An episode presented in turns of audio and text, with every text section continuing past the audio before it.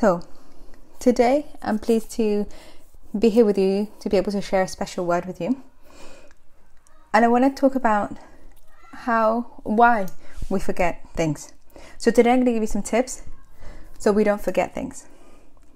Even though we're a little bit past an age and you forget things, today I'm going to teach you. I don't forget my anniversary because otherwise I'm a dead man. I don't forget my the, the birthday of two very important women who you can't ever forget the names, which is your mum and your uh, wife, because both will kill you. So I always known that my wife's birthday is a specific date and my mother's is a specific date, whereas my brother has it very very well because his wife and our mother have the same birthday, so he'll never forget. He's sorted out. So we never forget the day we were born, even though we don't remember exactly how it was.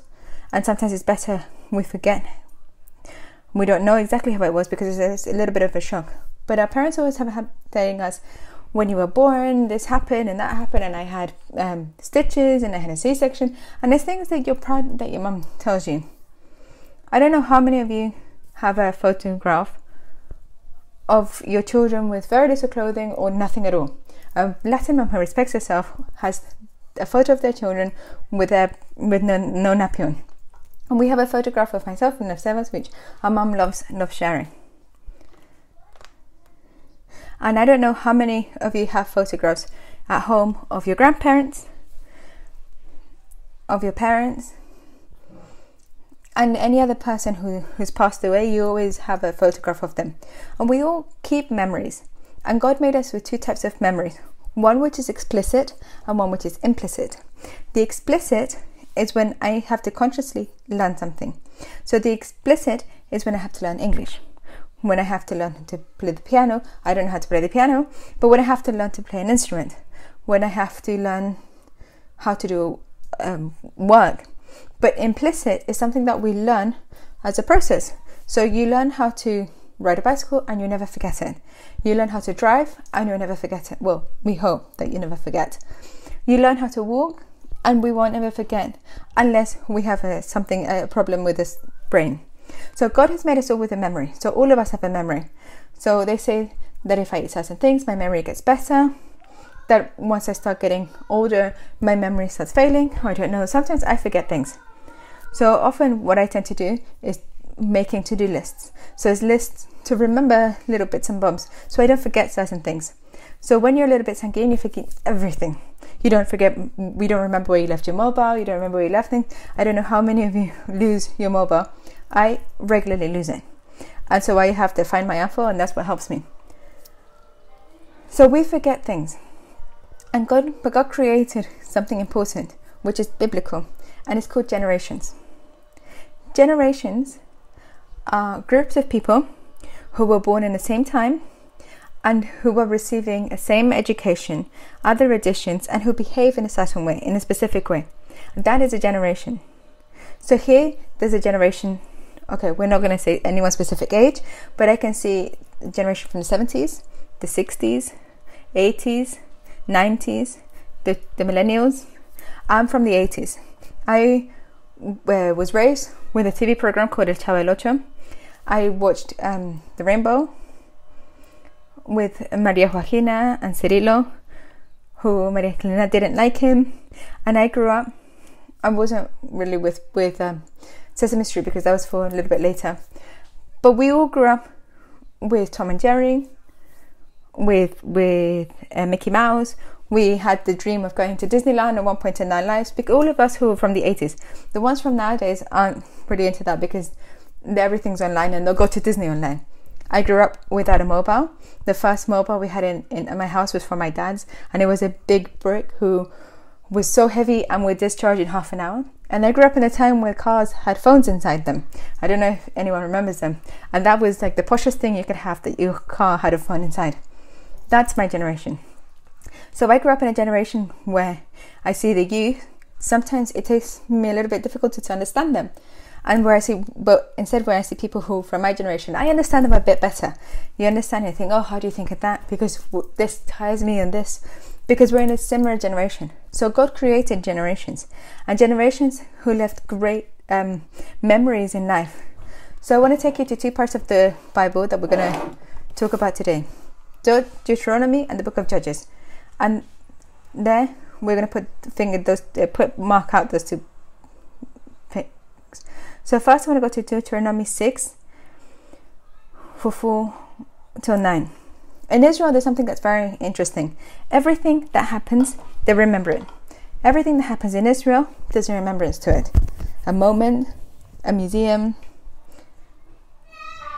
a painting, all of it's written and is kept for a long, long time. In Israel, there's a museum that I love going to, and it's the Museum of the Diaspora. And in the Museum of the Diaspora, you get told for anyone who goes to Israel how Israel began. So remember that Israel was the land of God by the nation that was selected by God. It wasn't me, it was God that chose them. To diaspora tells us how a Jewish person is married, what happens when the child is 15, and there's a part, a place where you can see the the genealogy tree of your um, surname. So there we found out that we have fam- we have Jewish family. So we then we discovered that our great grandmother, sorry, the great grandmother was Jewish. And in my mom's family, they did certain Jewish traditions, but they didn't realize that they were Jewish traditions because they grew up Catholic. So that's historical aspect. But in the Museum of Diaspora, it tells us that they left um, from Israel and then they had, and now they're coming back. So the Israelite nation have a tradition of keeping memories.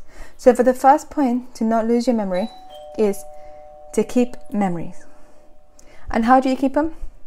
you choose photos, videos, or notes that are written around people people that look after keep their um, letters from their love stories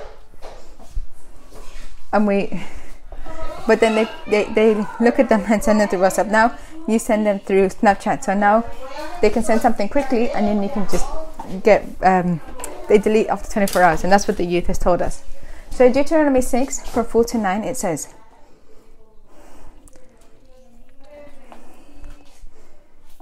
So he's going to read. It says, Listen, O Israel, the Lord is our God, the Lord alone. And you must love. So, so Ishmael, this is what it says in the Hebrew. So everyone we go to Israel, everyone buys the bracelet. It says Ishmael. It says, Listen, O Israel, the Lord is your God, is our God, the Lord alone. And you must love the Lord your God with all your heart, all your soul, and all your strength. And you must commit yourself wholeheartedly to these commands that I am giving you today. Repeat them again and again to your children.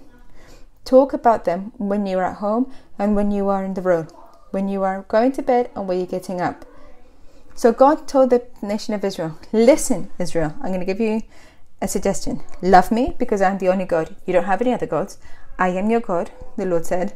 And then he says, Repeat everything that I'm telling you now. And you know what happened? A verse, a chapter before, God had just given the, the commandments. So he's saying, repeat these words that I give you, give, repeat them to your children and talk about them in your homes. So the first key to not lose your memory is to remember. Remember. God said to them, remember.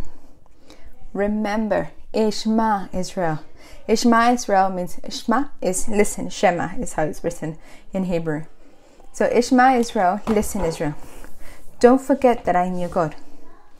Then in the same um, chapter, but in 12, in verse 12, it says, Be careful not to forget the Lord who rescued you from slavery in the land of Egypt.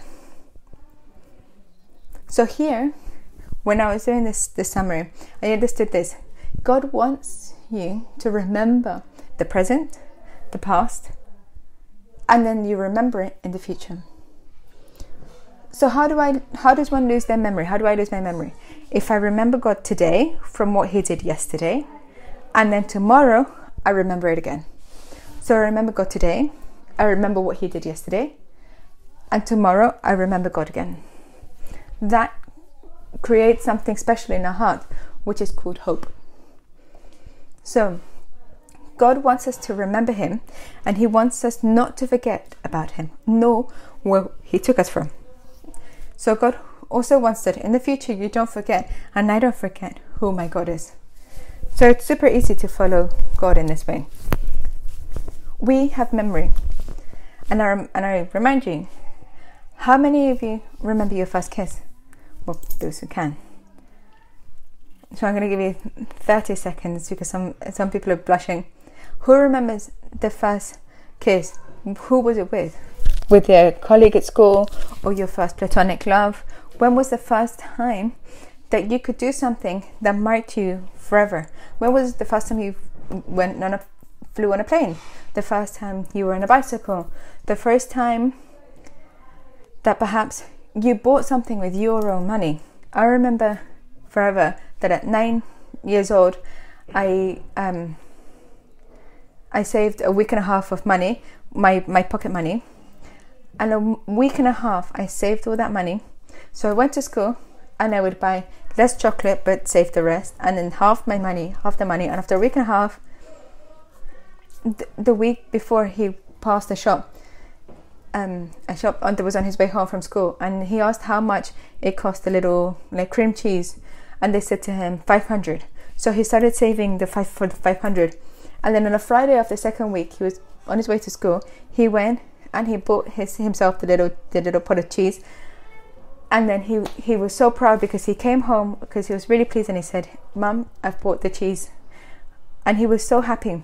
So he, and he remembers forever and he doesn't forget it. Because within his family he's the one who remembers the most. And even parts that a very important part that his parents did which is something that my brothers and I remember that my father takes a photograph of everything. And those of you who've met my father here, they know that wherever you go, you have to take a photograph. And your food will get hungry because you need to take a photograph. Because you need to look at the photo in this way, you need to pose a specific way. And in my home, there are thousands and thousands and thousands of photographs. And my siblings know that that's how it is. And we've had to live with that. With that, my father took a photograph of absolutely everything the first two, the first hair, the first fall, the first waking up. He dedicated himself to filming me the first time I spoke, and I have a video of me talking to my grandparents. But he wanted to save those memories forever. When we grew up, the three of us, annoyed by photographs. And it was like, oh, again, another photograph, another photograph. And every time we were with him, it was like, Dad, really enough. But you know what?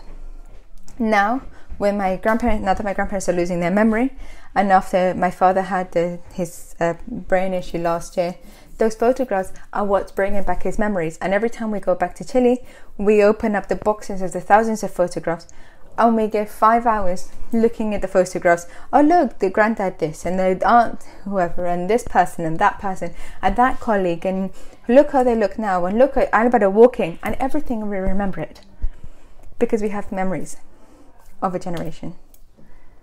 So God wants us to do the same. He wants us to have memories of what's God done with us, and so we don't forget about Him. And this was going well until until Joshua. Everything was going well, and God said to him, "Stand up and be strong. Don't dismay, because I'm your God. Take your word forward. Don't sep- don't don't separate the word from you." And from there, it's going well. But in Judges two, the people uh, forgot about God because they started believing that they didn't need Him anymore. So the second point that so we don't forget, we don't lose our memory is don't forget what God does. So don't forget what God does. Not what He has done, is what He does. Every day He protects you, He looks after you, He watches over you. Put it a name in your own words. But in Judges 2, from 1 to 2, it says, says that the people started forgetting about God. So it tells us that the people forgot, started forgetting about God. But the angel of the Lord came to speak to the people to remind them of where they'd come from. So Judges 2 from 1 to 2 says that the people went up to um, so he, sorry. So Judges 2 1. It says, The angel of the Lord went up from Gilgal to Bochim and said to the Israelites, I brought you out of Egypt into this land that I swore to give you your ancestors. And I said, I would never break my covenant with you. For you. So the first thing that, he, that the angel did was to say to the people, Don't forget where I took you from. What's happening to you? Family, what's happening? You forgot about God? You forgot that God took you out of Egypt? You forgot that He took you out of a bad land and He gave you to a promised land in which you're living now? And what does He say afterwards? He says, I'm never going to fail you. He says, for your part, um, I will never break my covenant with you because they could see that God, that they, the people were forgetting about God. And in verse 6, it says, after Joshua, so he's going to read it from the. So it says, after Joshua sent the people away, each of the tribes left to take possession on the land allotted to them. So here he's talking about in Joshua 20, where Joshua, what he said was, Gad, this is yours, Reuben, this is yours, Judah, this is yours. So he designated the promised land.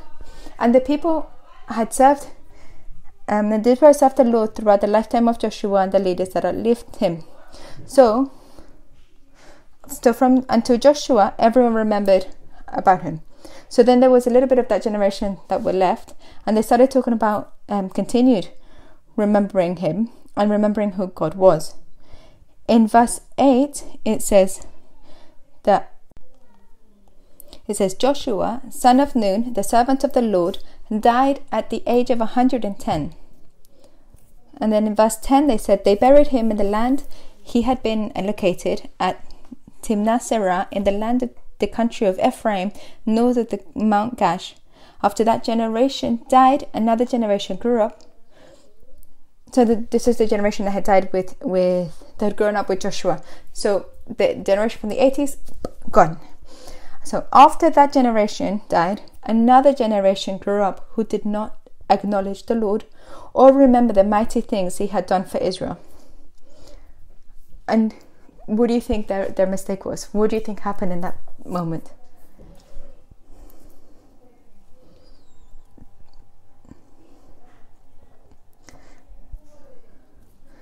So, you know what happened? That generation forgot who, who God was. And why did they forget who God was? Why do you think they forgot? Because no one told them. For lack of gratitude, they throw him out, disown him from the inheritance. No, what happened was is that in that moment they forgot about God because no one told them because the old people died, the old generation died, and the new generation didn't know at all who God was. So then another generation grew up who did not know God at all, who didn't know what God had done in the past. So they didn't know what He'd done in the past. They can't search for Him. They forgot about Him, and guess what they did? I can imagine, you can all imagine. In verse 11, it says that the people of Israel did the Israelites did evil in the Lord's sight and served the images of Baal. So what happened? They stopped believing in God to continue the, the customs of the land where they came into. When the first thing that God said to them was, when you, la- when you come into the land that I've promised you, don't do what they do. Do what I have taught you how to do. And you know what caused this? It caused they um, for there for there to be anger, and they abandoned the Lord to, to the so this made the Lord burn with anger against Israel. So he handed them over to the raiders who stole the possession. And so there was a couple of things that we're remembering with with David in our church here, and I love remembering because it's things that we can't forget. When we got given this location in 2008, in the November, yeah, the November 2008, this venue was nothing, nothing Nothing like what you see here today. Not at all. It was horrendous. It was horrible. It looked like a it looked like a house of frights, and not the Disney version, but one of those cheap ones that they did in the neighborhood when you're in South America, you go when there would be someone uh, dressed up and they touch your feet and it was horrible and you would scream just by looking but you'd still go in anyway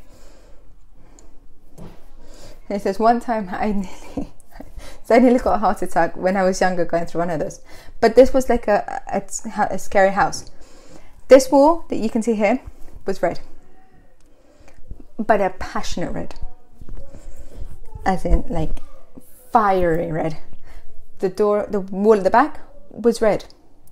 We had a piano that was ugly, horrible. The stage was just up to this point. And one of the singers was stood here and I'm not gonna say names, but they was they jumped, amen, and they fell through.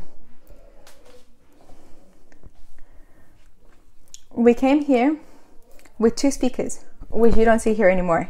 We had two speakers and that was it. We had a drum set that was electric, and the only person who would hear it was the one playing it. We had a worship band who we I'm just I'm just gonna leave it there. They're getting better. We had the grass at the back was this high. And I'm not lying. You would go through and you could disappear in that forest at the back. Every door as you came in, every every room as you came in had um, dead rats, dead squirrels, those little insects that curl up. This was a plague of spiders wherever you could think of. Cold came in through every every corner. And we were waiting anxiously for David and Sunny to come back from Spain, who were coming back as as um, the pastors, for them to come welcome the new the new church. And we were here in a moment which was very difficult for the congregation. We're going through a, a transition from an old location, but comfortable, to here. And so when he came to Spain, he came back, and David said to him, When you get to London, you and Pat are going to receive the keys for the new venue. And he was really pleased. But when he opened the doors, the, the main doors, when he came in, we looked at each other, and, and Pat just said, well, I guess we could do something with this. And he just said, I guess. And Pat always looked at things with his eyes of faith. And he always looked at things with great possibilities for great projects. And he would say, Well, Wednesday, and remember, see how I remember. So he says, On Wednesday, that was on Wednesday, and on Friday, we need to do the vigil. And I said, Well, well you'll decide. We can do the vigil here. And with this cold, everyone's going to freeze in this place. And then on the Sunday, we need to do the first service. And how are we going to do it? And he said, well, I, I don't know. We're going to see. We don't have a projector. And he said, no, we'll do it with what we can. And that's how we started here. This was our fourth place here. The first one was Danny Cando's house. I don't know where Danny is, but his house was the first venue. And it was the living room, for those of us who remember. And everyone was there all tightly packed. There was a guitar, a microphone, and that was it. And Emma, who would come uh, for a week every month. And the second we had it in Bantock, no comments. My dear, it wasn't very nice. And it was teeny tiny, teeny, teeny tiny, where you had to squish through. And we had Becky, Becky who was at the front. For those who from nowadays, they won't remember. But before, they used to have those little transparent laminates that you had to photograph, those acetates, and you'd photocopy those and in the corner, my father would be there, or maybe Pat. It was usually Pat was there, and they'd be there with a box of CDs. You'd do a list of the of the songs we're going to listen to. So Pat would be there with all the CDs. Pat, Christina would be um, leading the, the worship, and Becky would be there changing the, the, the laminates. So today we're going to put this this song. Look at it in, in the folder, put it through. As soon as this the song finished, Pat would change the CD, put a different CD. The music would project it out on the the the projector is still around somewhere, which is what we used, and that was the beginnings of CCI London. Emma would come, Christina would come, people would come from, from Spain, and for us to be like, whoa, they came to see us with our teeny, teeny, tiny church in Brentwood. And Pantok was so dangerous, you had to walk in backwards so they would think that you were leaving because after a certain hour they would dump you. And the children at the church, who are now the young adults, would break everything. So we were always in trouble. Then from there, we moved to Golders Green. another level. As in, hello, another level. From Golders, from Bantok to Golders Green, nothing to compare. And then there we found we had the invasion from the people from the coast, so Grace, Kathy, Melina, and they arrived young. And those who were young in that time, we thought, thank God, because there's more young. It was either old people or, or little children, and that in between didn't have anyone. The the radical um, service would be the leader and us, and we went to Green Park. One time, the leader was giving us the, the sermon, the service, and behind us, behind her, there was a couple that was passionately kissing. We were just looking. We thought, well, not really, because we can only see those people, and that was what the radicals were like in that time. There really wasn't radicals. Then we moved to Golders Green, and it was a little bit bigger, but you had to come in at two o'clock after the Philip the Philippine church would leave, and they would leave the church stinking. They were lovely, lovely Christians, brothers in the faith, but we had to get that smell out. And then we had to get everything organized. Everything. Worship the Lord, Amen. Take everything down, pack it away under the stage, and then set up the cafeteria. And the first cafeteria that we had, I think it was served by Becky, Diana, and Alberto, who is the one speaking to you now. And we saw biscuits at 5p and coffee at 10p. Because we wanted to have a cafeteria because we saw that in Madrid they had one and we wanted to have our own cafeteria. And we were so, so, so happy until someone came up to us and says, The house of Lord is not for big business. Well, we thought, this isn't for a business. We just want you to serve you and for you to appreciate your, your biscuit. And we'd go to Sainsbury's and buy biscuits. We didn't know what else to do. Then we had a um, worship band. Again, no comments. And then a chorus of worship that had a, a, like a vest, which, and then from there we moved on to the next, onto the next. We had to give Golders Green back because we had to, and then we had no look, no venue, and then we went to a Baptist church again to Baptist, and it was like leaving Egypt to go back to Egypt. And then Sandy and David took the, the, the leadership, the pastorship, and Pat did a really important part, which was coming back to London, help us in the first steps, and then go back to Spain. It hasn't been easy, family. It hasn't been easy setting this up. It really has not been easy. I know some of you now see, and often it's very easy to criticize things. It's so easy to criticize what hasn't been done well, what's been done badly. Maybe you should have done this, maybe you should have done that. And that's lack of character. That's lack of character and of gratitude, which is exactly the same as Judges did. In Judges 2, it says that they forgot about your Yahweh. And when I forget about the effort that there has been behind for you to be able to sit in those chairs who are more comfortable than we had two years ago, and that you can sit here and have this church with these lights who haven't been free who now you have a smoke. Now you have the cafeteria which makes the machine that makes the fancy coffee. Because you have the cell group in zoom while you're in quarantine. Or you have the cell group at your home and the pastors go to your house. And when you're in hospital they go to see you. Or when your child doesn't want to submit your pastor will call you at 3 in the morning. Sometimes i've received calls at 4 in the morning because uh, one of the young guys has left the house and his mum has said you're not coming back here. And then and then he says well what do i do now? And he goes well go ask for forgiveness because i'm sleeping in my bed. How many things hasn't has god done for you? And at the first mistake the first damage the first thing that i say that i'm not happy with i'm not in agreement with first thing we do is we criticize. Today we can reach english people with the translation today we reach italians with the translation Today we've done we did Charity Wood online and we reached more people than than ever before because we did it online. But behind all of that, we weren't sitting here finding ourselves. We were running.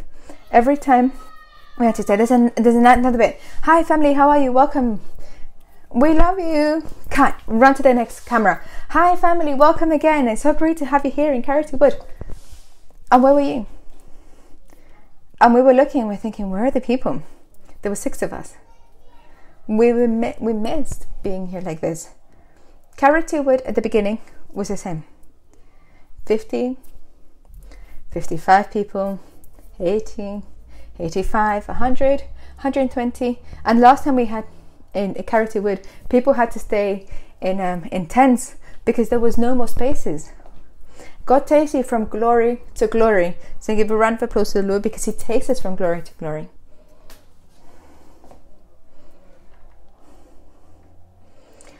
I'm a big defender of the memory, the memories of this church. Because if we forget where God has taken us from, we'll move far away from Him. We would separate from Him. And the the highlighted verse for Him in in with God is for who you forgive a lot, you love them a lot. And if I had to pay back for everything that's God God's done for me, I wouldn't have anything. And everything that I have now is not because I won it in the lottery or because I'm a brown noser and I, I'm always next to the pastor. What I have now, God knows how much it's cost me to get to this place. And it's not been easy. It hasn't been easy. Looking after the youth and looking after your children is not easy, parents. Because they come with a couple of technical faults. Which with the ones who have to deal with those technical faults are ourselves, are us. And sometimes it hurts when we can't reach them to take them to their major potential, which is my goal. My goal is not to control your children. My goal is to take them to their best, to their highest potential, which is their calling of God in their lives. And you know why? Because if what happens with Joshua happens, is that when you when you're not in this place anymore, and you never told your son what God meant, they will forget, and they will never take ahead what they what you learnt in this generation. I've seen mothers cry here for their children, for their daughters, for their sons. I've had I've cried with them, and we've seen the hand of God lift up your children even crying, and God answered your prayers, and now you see your children in a better position because God has been good. And if my mother didn't cry and given up and, and called out for my life and my siblings' lives, we wouldn't be here. Everything requires an effort, and it hasn't been easy getting to 2020 in Osage Lane in a venue which now looks spectacular. The other day, when we finished tidying everything and we painted and we tidy up, and I say we came because as many of us came after work to, to give a hand, many haven't slept to be able to lift everything as you see it now. I stood up there and it says to Sandy, What would, would you think Pa would have said if it was coming in now? He would have said, it all my days.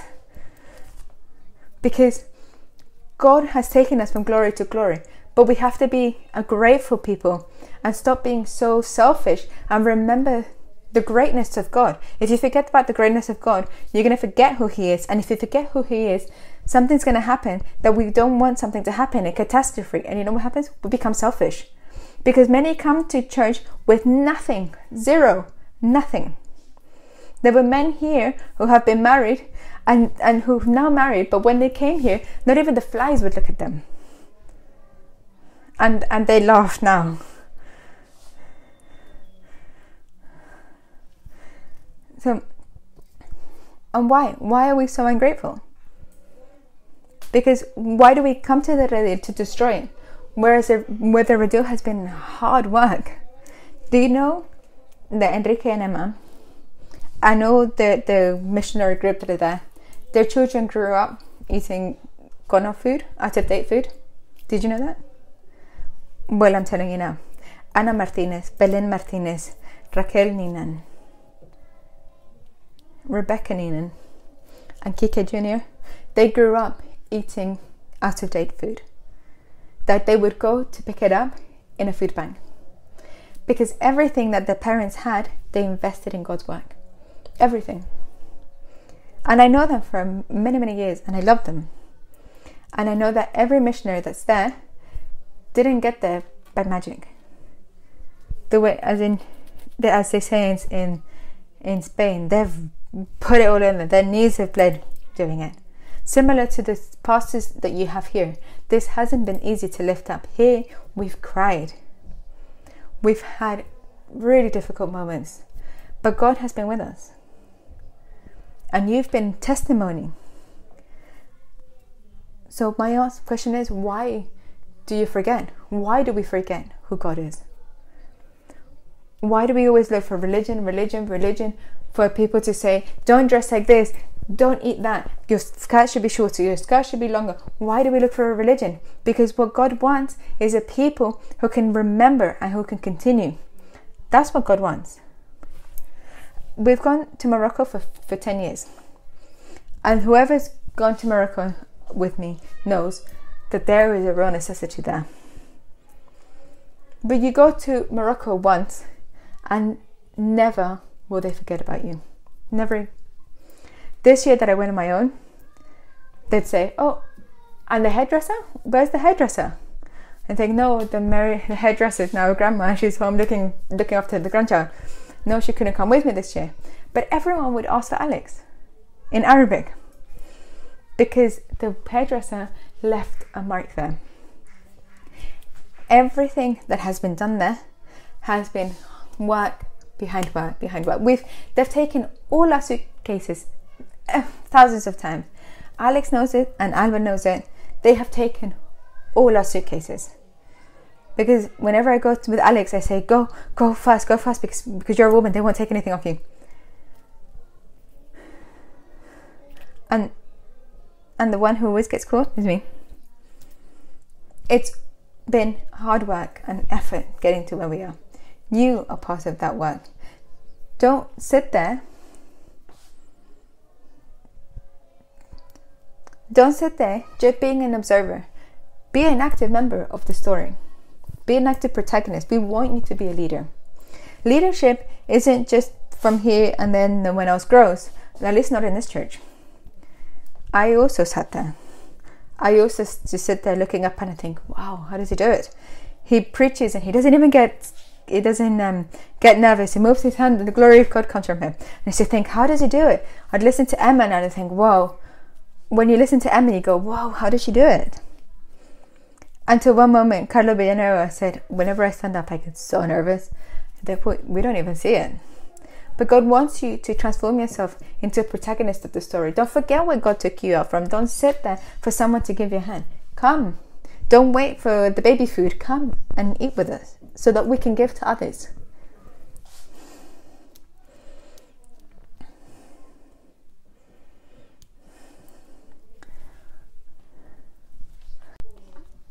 So from the 11 to 12 in Judges 2, it says, The Israelites did evil in the Lord's sight and served the images of Baal.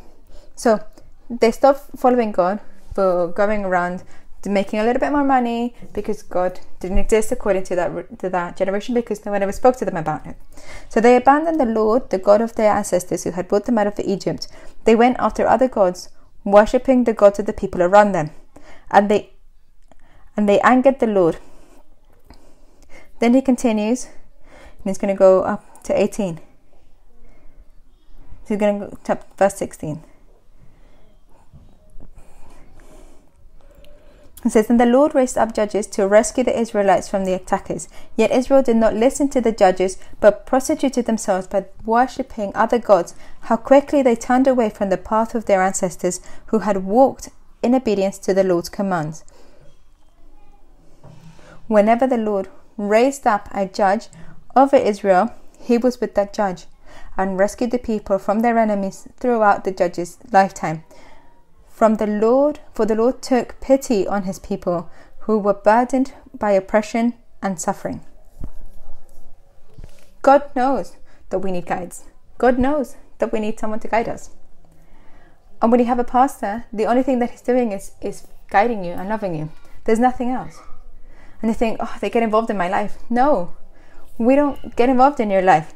We just want you to see life from a different angle. So you say, if you do things this way, if I can see it, why can't you? And the youth say to him, should I do it or should I not do it? he said, well, let the Lord speak to you. So someone said, I don't, I'm not telling Kata anything because she always tells me to go pray. I think, but that's the best thing to do because if I give you a personal opinion, then I can make a mistake. But as a leader, what do we do is you see further. You think, there's something that a person can give. That's why we put them in the sound. That's why we put them to, to paint. And there's a couple of situations, technical situations here, and Darren can confirm this, but there are things there that I'm doing. And as David says, he'd rather things with a little bit of mistakes with the youth. And this church has been done by the youth and, the, and, and parents. And that's going to be kept in, in God's heart forever. And they continue painting it because that's the system. That's just, and if there's someone who pushes you to do something, is the love we have for God. And let me tell you one thing: we have a pastor who doesn't stop. He doesn't stop, and he will push you to continue doing more. And that pastor, if he had stopped, I wouldn't be here. I wouldn't have even got married. But David, I'm going to ask Kate to marry him. I think, yeah, have you put the, the, the ring? Yeah. He goes, I don't know. I'm really scared. I don't know if I should do it. And he kept saying, go and do it and do it. Okay. And it's like, I don't want to. I'm scared. I'm going to lose my independence. But then I found out that it's part of life. And I did it. So I'm not perfect. I make a lot of mistakes. We all make a lot of mistakes. The ladies aren't glorious and float on a on a cloud. There are bad days, and there are good days. But there is something that burns in our heart, and I know it burns for you, and it's what God has done for us. What God has will do in the future. What God will do with many of us further on. Great things the Lord will do. The Word of God says that here an ear didn't hear and an eye didn't see the things that God had prepared for those who love Him. And finally, with our memory fails because we forget where God took us from. So that's when we become ungrateful. So the first clue to not lose my memory is to keep memories. The second is don't forget what God does. What does God do? God does this, and so don't forget about it. And the third is don't forget where God took you from. Where God took you from. So we go to the final verse of the day, which is in Exodus 13 14. This is more for parents in the day that, that it's my turn. I hope to do it well because I don't want my children to forget about what I need to do for the moment I have spiritual children and I'm intense and they and they know. And I push them until as much as they can. And I believe in them and they know it. And I think, oh, well, I couldn't come to cell group because because my nail hurts. Well, come, I've got a um, a plaster that I can put up for the pain to go away. Oh, I don't want to go to radicals because I need to put a face mask. Well, it doesn't matter. I'll give you a mask for you to use. There's no excuses. Because in life, you need to be strong.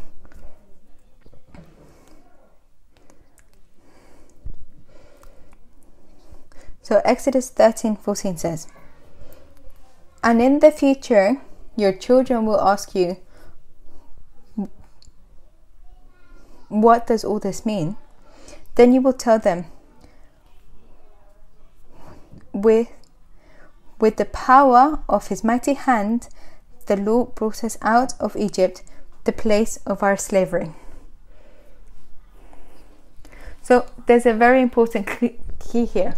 For those of you who are parents, we need to need to remind the children every single day of the same story. Before we'd always do this. So listen, see how the Lord has done this. The Lord has taken us from nothing. My mum, the whole all of our life, she's told us the story of herself, her grandparents, her great grandparents, and all my aunts. And we know the story of my heart. And I'm grateful for that because now I know where my roots are. And I know that often you like to, to say, and often we've spoken to people here, and people like to say, when I was in Colombia, I used to do this and I used to do that. When you, when you, ask a question, when you see, uh, feel certain smells, don't they remind you of things? And you think, oh, it smells like Christmas, or it smells like December, and you think, oh, it smells like sancocho. The other day we were painting, and there was a barbecue near, and he'd say, there was a, it smells like New Year's. And David would say, no, like it smells smoke. But everyone remembers a smell to memories. So if I don't do that with my family, my family is going to forget who God is. And if my family forgets who God is, then nothing.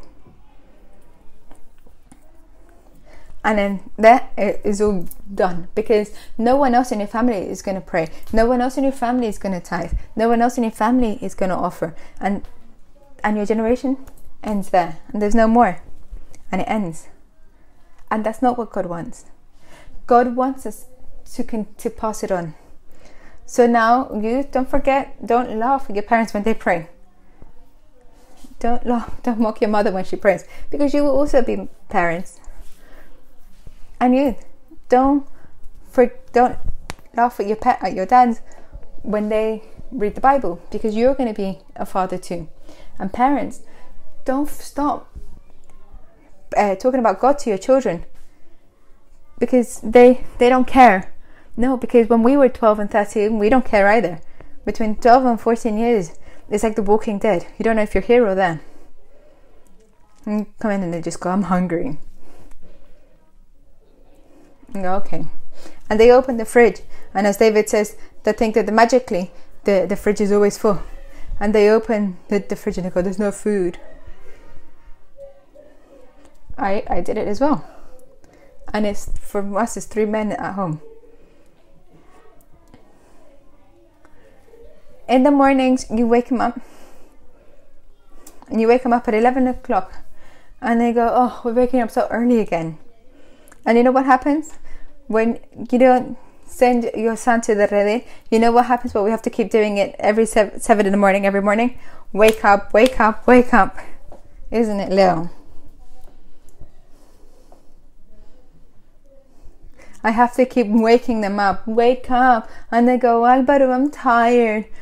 I think, well, why were you up until four in the morning talking? If you don't know what the work, what my job is at the redil, that's it. Every day, waking everyone up, showering them. Believe it or not, you have to send them to the shower because some of them are it's like they're afraid of water. And finally, you need to take them to the main home and then some they go, Well, why do I have to go? Well, then why did you come? He says. Because they need to learn about God. And what did they say? Oh, I Alberto is so annoying. Yeah, totally. And so yucky. Yeah. Why? Because I'm not going to stop being it. Because my leader was like this with me for us to be able to get to this place where we are now. I'm the same for many of us. And that's what God is the generation continues living if I continue the person who's next to me living.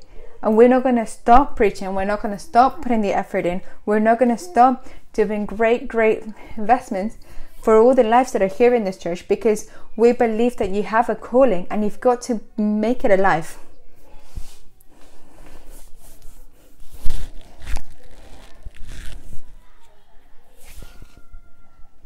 I want to invite you to consider something very important, really, really important.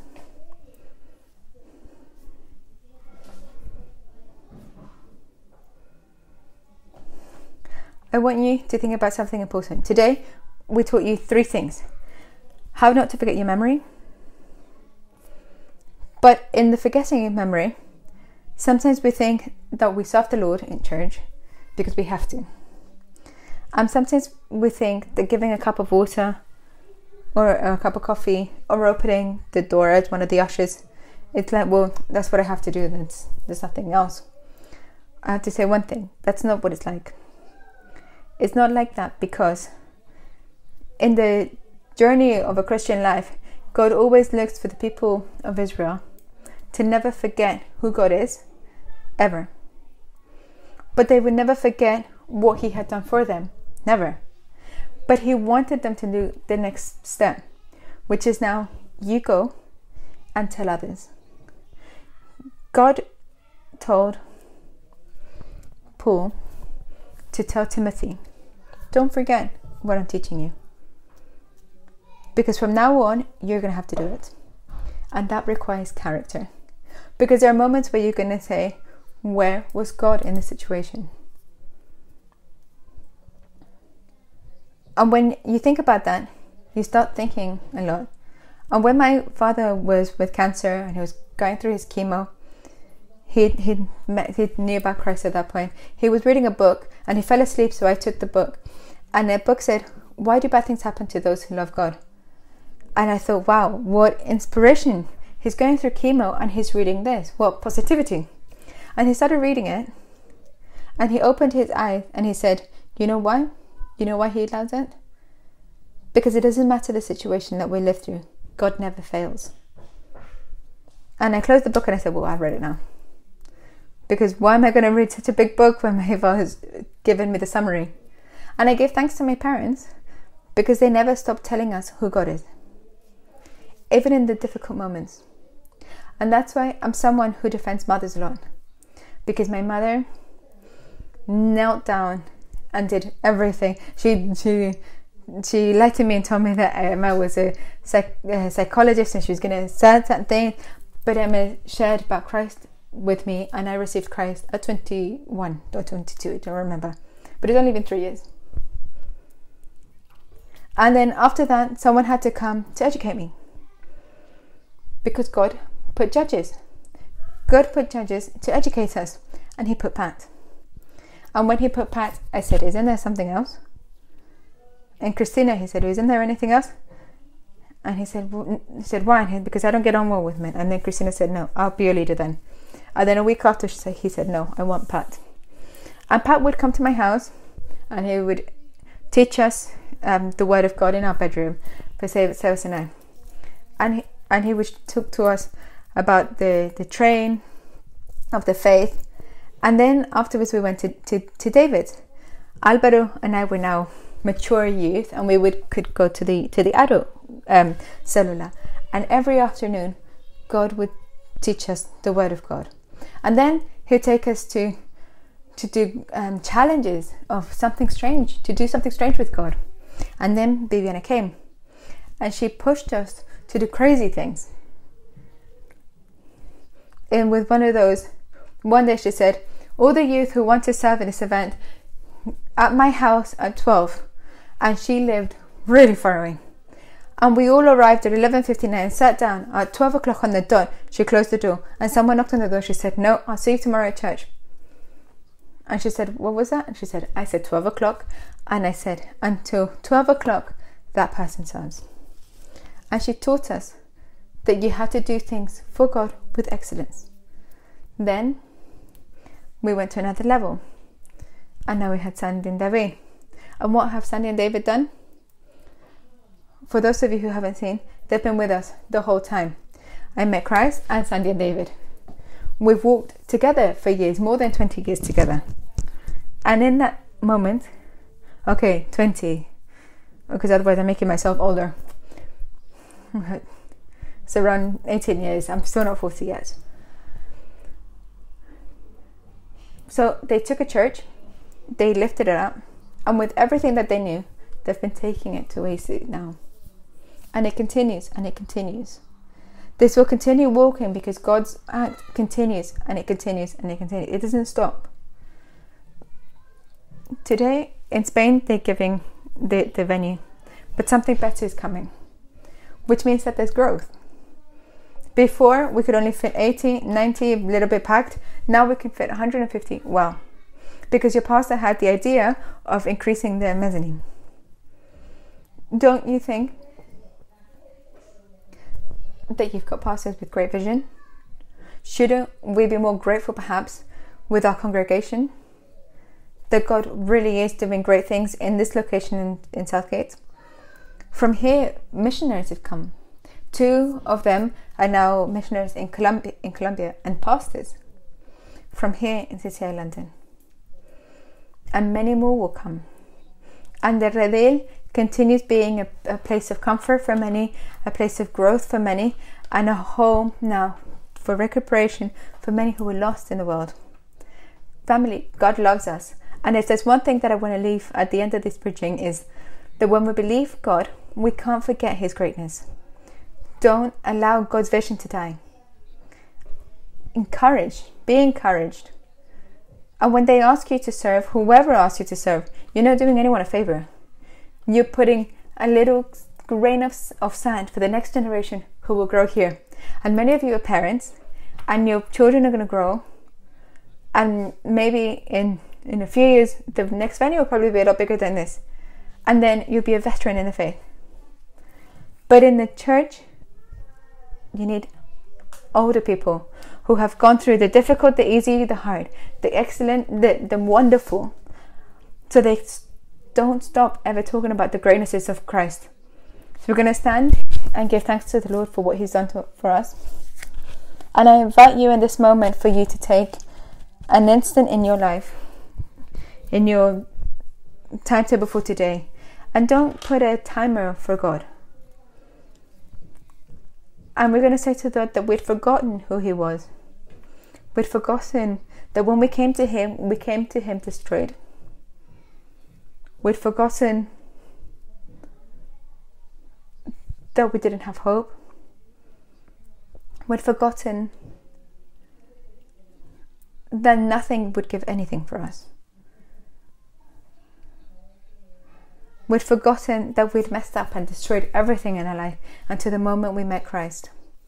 And that moment that we met our, our Savior, it says that He took away all our sin. He forgot. He doesn't remember it anymore. And He gave us new clothing, new shoes. And He said, Ishma Israel, don't forget I am your God. Love me don't have any other. I am your God. Ishma is listen. Listen to me, my son, God said that day. I am your God. Maybe before you, you didn't know because you didn't know I was the one that was calling you, but today I say to you, I am your God. Love me. Don't forget about me. But then he said to you and to me, Tell your generations that I am Jehovah. Then he said, Speak in your home about me and tell your children about me. And when your children ask you, Mom, Dad, why do we do this? You will be able to say to them, One day I was a slave in an Egyptian land, doing what I used to do before Jesus and I'm not ashamed to tell you, son, daughter, disciple, or, or colleague in the faith, I'm not embarrassed or ashamed to tell you that I did horrible things. But you know what God's done? He raised me, cleaned me, purified my life, gave me new clothing, and called me to tell everyone the greatness of His name. And today that you've come to the church,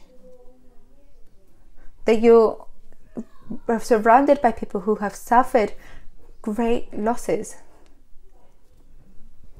You're surrounded by people who, until today, have to fight with really difficult things in their lives. But they stand up in the morning, they wake up in the morning, and they say, Glory to God for this new day. Great are you, and great is your mercy. And even I don't see my promise fulfilled, I continue believing. That is the people of God. And say to the Lord, I want to be like that. I want my mentality to change. I don't want to take to be complaining all the time and complaining and criticizing the whole time because if I did it then I would do better. If I did it and then perhaps if they do it this way and I don't like it and there's too many things. But you saved me Lord. And what I want to do is for the gener- future generation, my children, my colleagues in, in the church, my colleagues in cell group, who never forget who Yahweh is, who Jehovah is, our God. For the day that I leave to His presence, they don't forget you, Lord. Today, we recognize great people in the faith. We recognize our pastors, we recognize our leaders in Spain who have given everything we know, Lord, that even though they're blind, they can continue seeing with eyes of faith. With eyes of faith. Lord, that who have taken sacrifices, who go through the, the, the world singing and praising your name, and not for fame, but for love.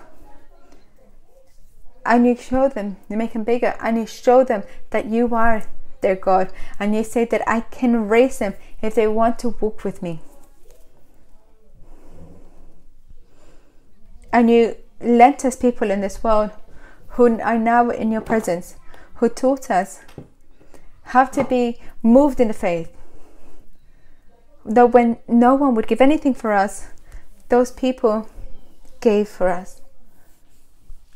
And they believed us, even knowing that we were going to fail them. And if they hadn't done it, we would have you would have found us on the floor. But someone had to give us a push.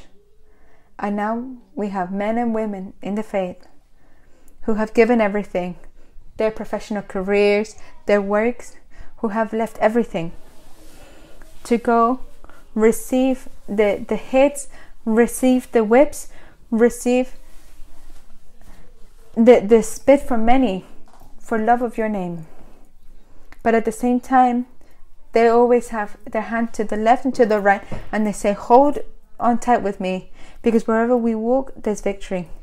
That is you, Lord. Like Joshua, you take us forward, not back. Lord, tell him today, I decide to unite myself to you. I want to be those who are going to take your name up high for eternity.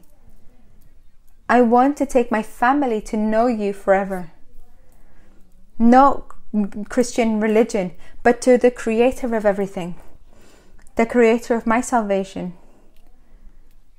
And we don't want to give worship to Baal or to any gods of this world, but to He who is always with me, because great things you have done for us.